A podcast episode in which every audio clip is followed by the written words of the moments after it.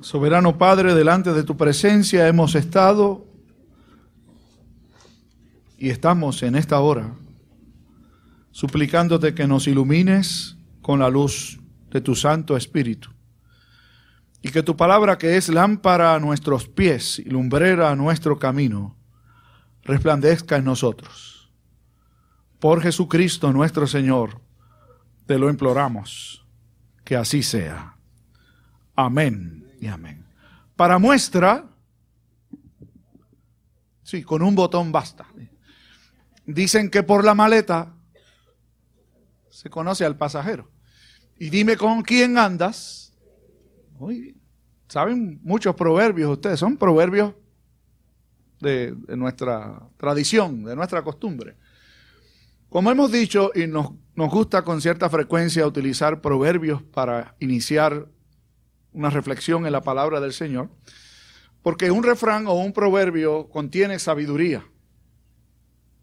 De sí transmite un mensaje con sabiduría. Pero una cosa es lo que el proverbio o el refrán en sí transmite y otra cosa es que uno lo aplique.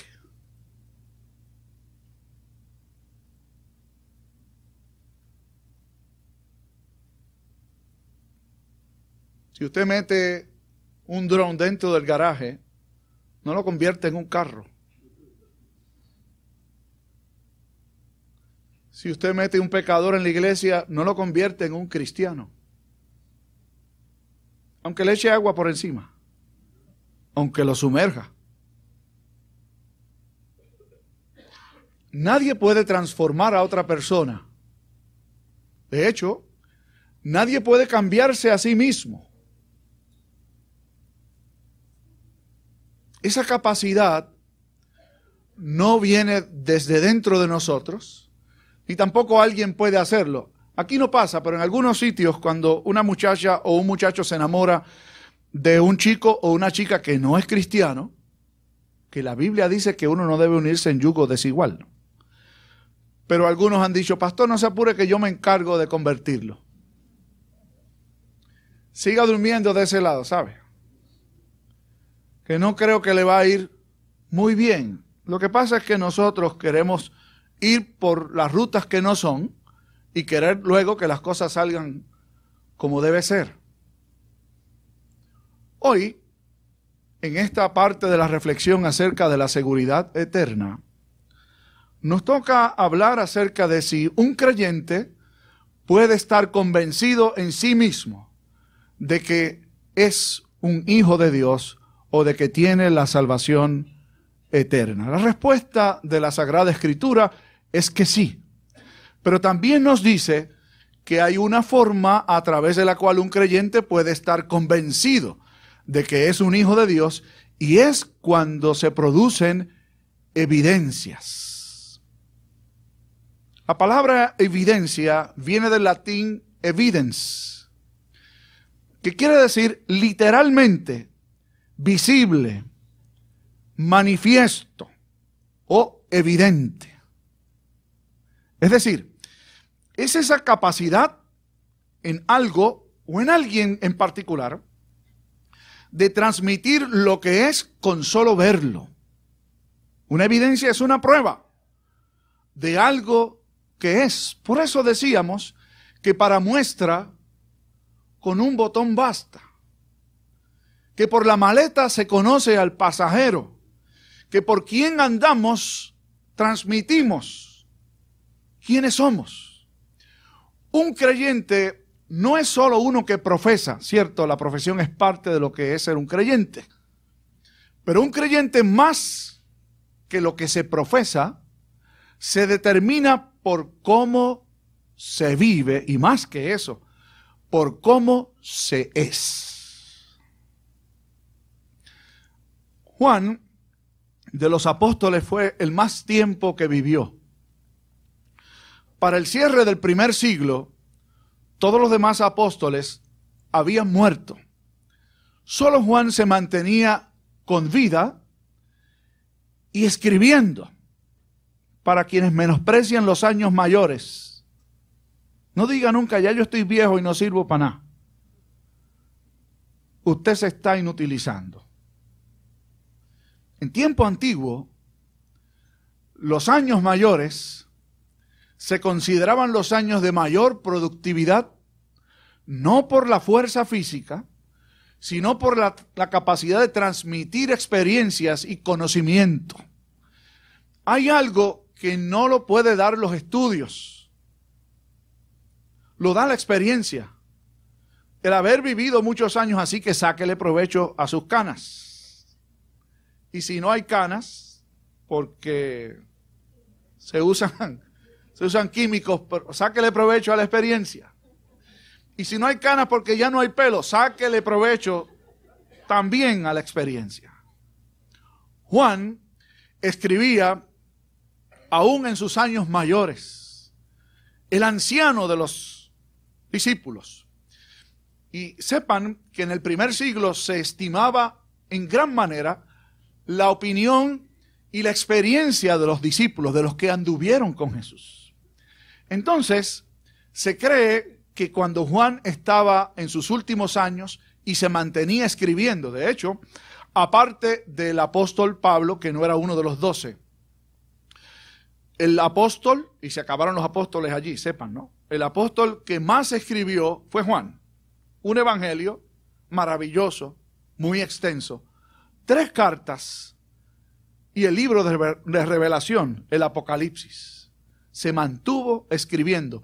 Y dicen los exégetas que Juan era tomado en cuenta como ningún otro líder en la iglesia al final de sus años, no solo porque anduvo con Jesús, sino por la capacidad que la experiencia y los años le dieron.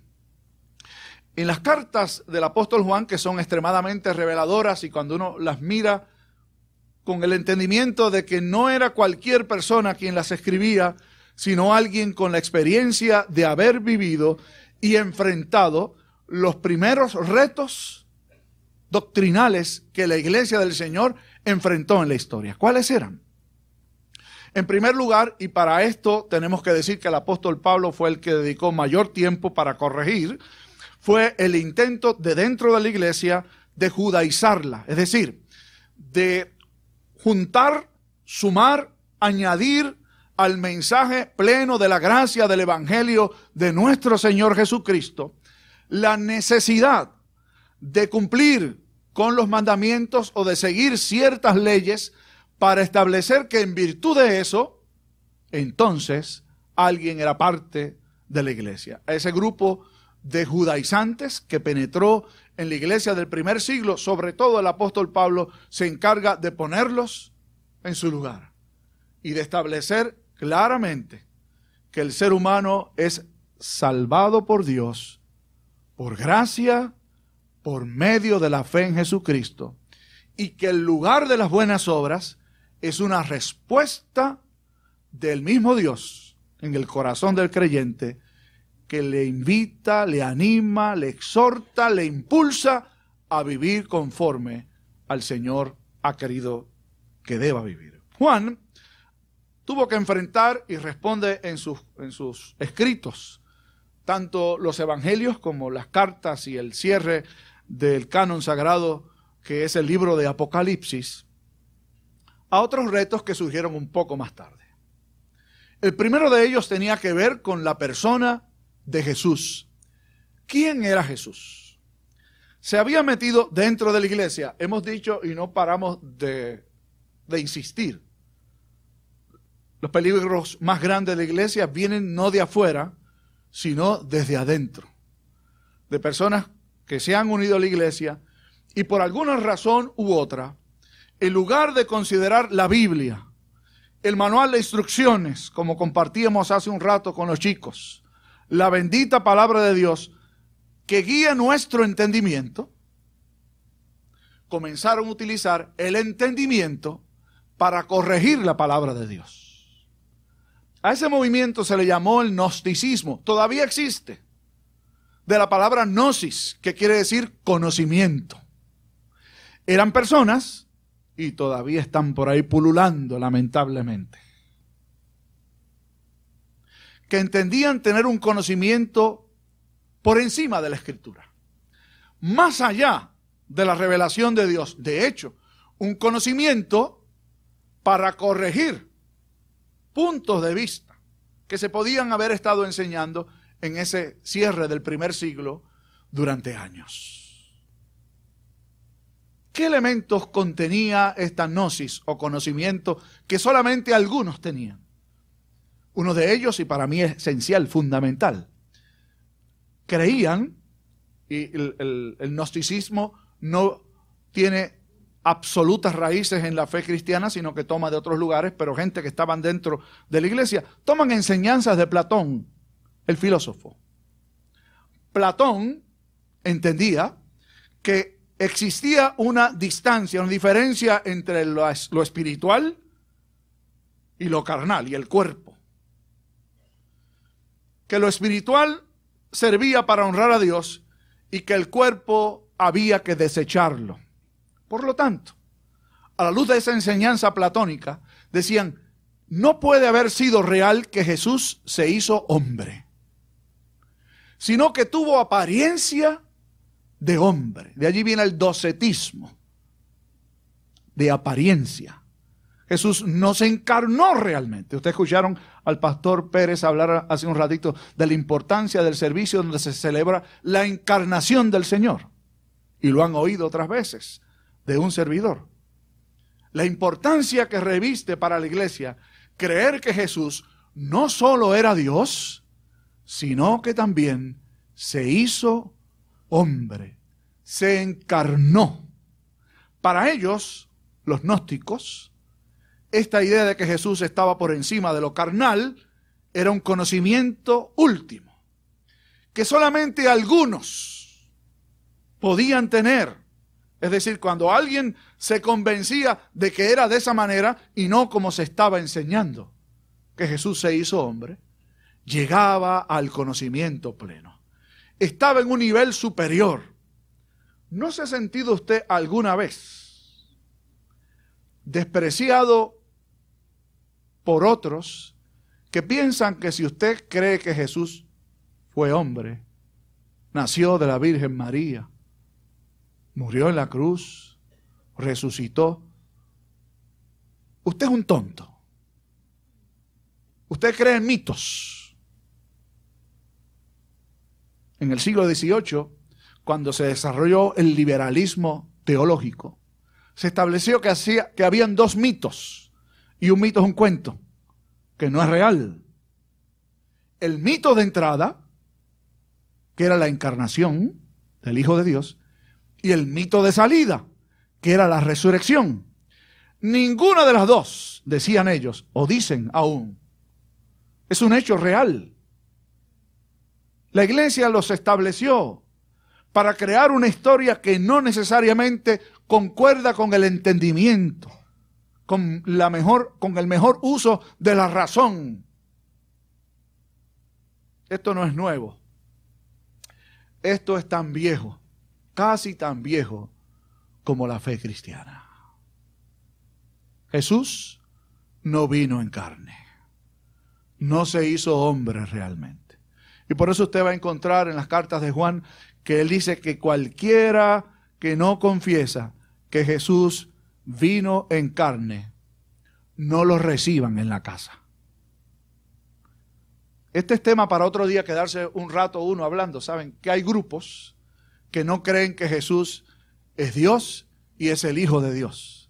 Y van por las casas. Y uno va a seguir el consejo bíblico. No los reciban en las casas, dice Juan. En aquel tiempo decía, no los reciban en la casa. En la casa. Esa idea de que hay que amar a todo el mundo, con lo cual yo estoy de acuerdo. Pero que una muestra de amar a todo el mundo es aceptar todo lo que todo el mundo cree como correcto. No está conforme a lo que la Escritura nos invita, nos manda a hacer. Yo puedo respetar las ideas de cualquiera pero no las acepto.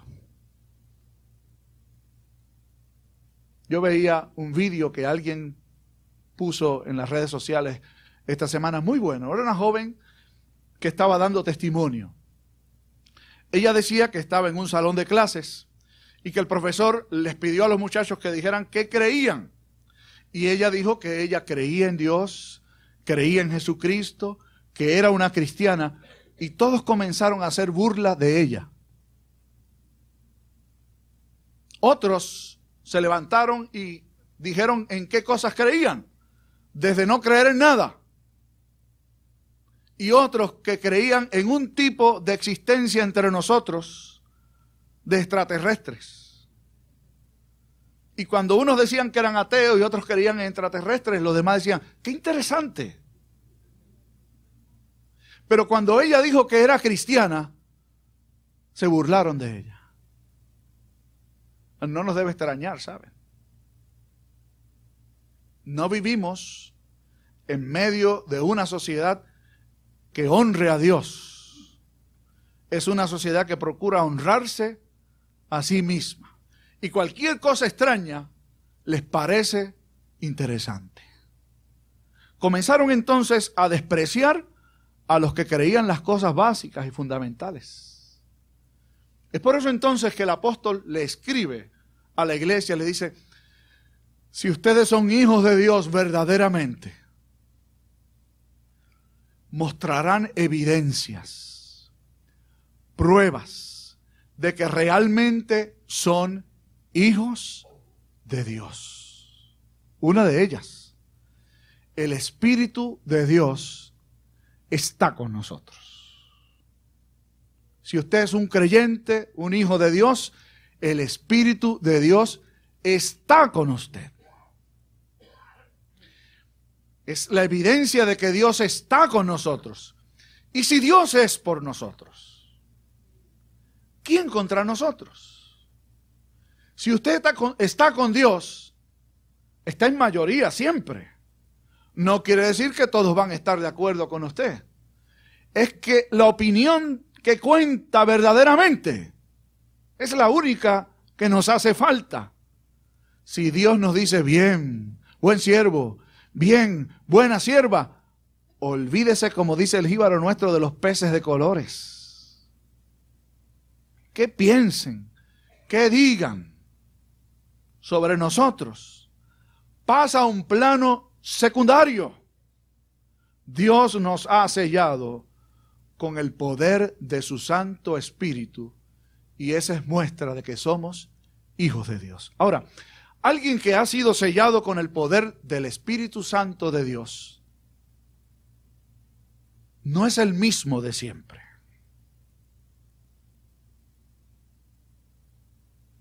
Dios no entra en la vida de un cristiano para acoplarse a su estilo de vida.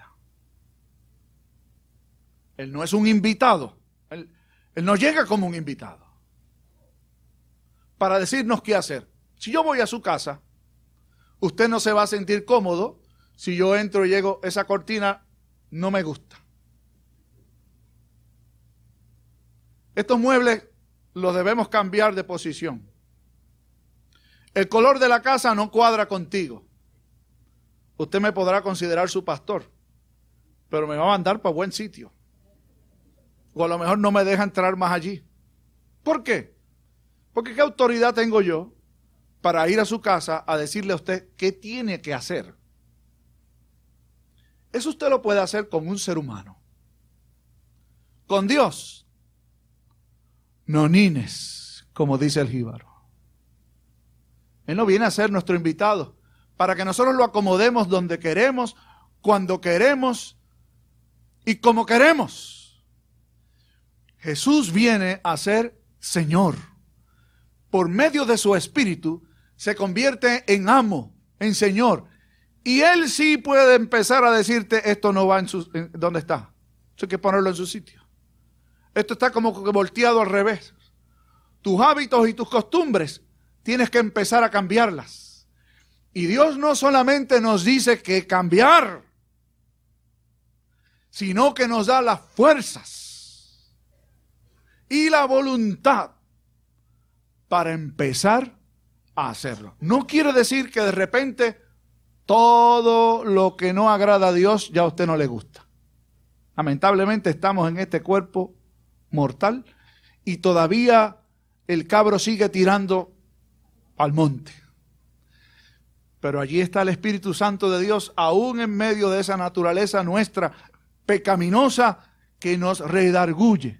Nos habla a través de nuestra conciencia y de Dios que nos conoce. ¿Dónde usted se mete?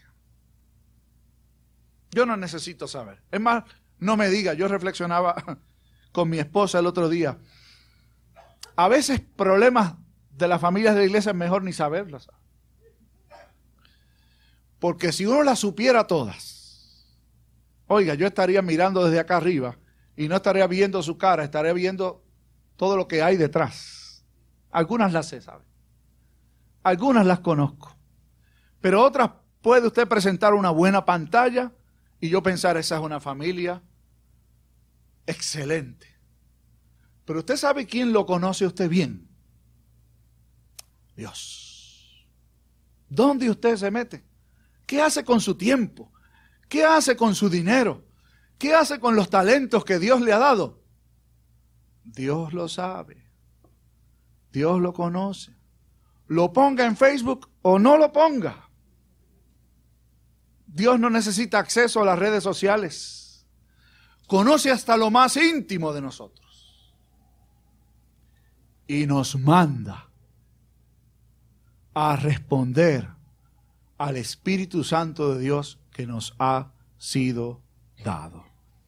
Y el que tiene el Espíritu de Dios ama a Dios, es decir, procura honrarlo, quiere hacer lo que es bueno delante de Él, pero además de amar a Dios, ama a su hermano. Recuerdan que les decía hace un momento que una de las prácticas del, del nocticismo hacía que se despreciaran a los que supuestamente no tenían todo el conocimiento que debía ser. Miren, les voy a hacer una confesión. A mí no me gustan la gente para. Eso en Aguadilla, ¿saben? Lo, de Aguadillano saben lo que es alguien parado. Y aquí en Bayamón también. Y los que son del resto de los pueblos nuestros, yo creo que es lo mismo, ¿verdad? Un parado es alguien que se cree lo que no es. Se cree más de lo que es. Aquí no los hay. Pero hay gente que viven así, de las apariencias. Y crecieron un chispito porque fueron a la universidad. O se mudaron del barrio donde crecieron.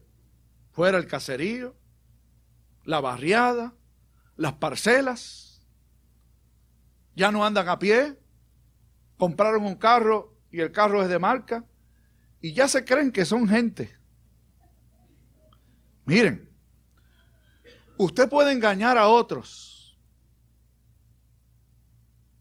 Usted se puede engañar a usted mismo. A Dios no hay quien lo engañe. Les voy a decir más. No es a mí nada más que no me gustan los parados. A Dios tampoco le gustan. ¿Sabe que la Biblia dice eso? Obviamente no usa el concepto de parados, ¿verdad? Dice que Dios mira de lejos al altivo. Eso dice la Sagrada Escritura. Así que, si me deja a mí hacer la exégesis de eso, yo creo que quiere decir que Dios no brega con ellos. Que no se puede ser cristiano y altivo a la misma vez. Que no se puede ser un creyente y un parado igualmente. O se es una cosa, o se es la otra. Y usted y yo hemos sido llamados por Dios para ser como Dios quiere que seamos. Y usted sabe cómo se ve eso. Por las evidencias. Su vida, cómo usted habla, cómo anda, dónde se mete, con quién anda. Porque para muestra, con un botón basta. Que Dios nos ayude. Oramos. Señor, nos has dado por medio de tu palabra bendita la seguridad de ser tus hijos por la fe en Jesús, pero también las evidencias de que lo somos en nuestro comportamiento por la acción de tu Espíritu bendito. No por nosotros, por nuestras fuerzas, nuestros mejores deseos, sino por tu gracia sin par. Ayúdanos, te ruego, a caminar en luz como hijos de luz, a mostrar con quiénes somos lo que tú nos has llamado a hacer. Por Jesucristo el Señor, te lo imploramos. Amén.